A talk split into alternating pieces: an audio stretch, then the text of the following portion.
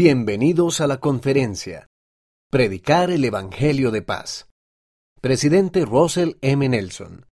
Presidente de la Iglesia de Jesucristo de los Santos de los Últimos Días.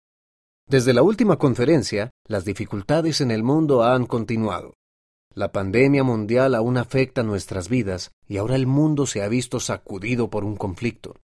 Hermanos y hermanas, el Evangelio de Jesucristo nunca ha sido tan necesario como lo es actualmente.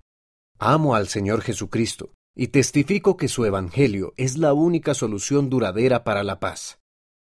Tenemos la sagrada responsabilidad de compartir el poder y la paz de Jesucristo con todos los que escuchen y todos los que permitan que Dios prevalezca en su vida.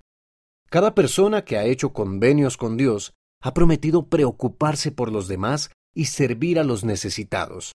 Podemos demostrar fe en Dios y siempre estar preparados para responder a quienes pregunten sobre la esperanza que hay en nosotros.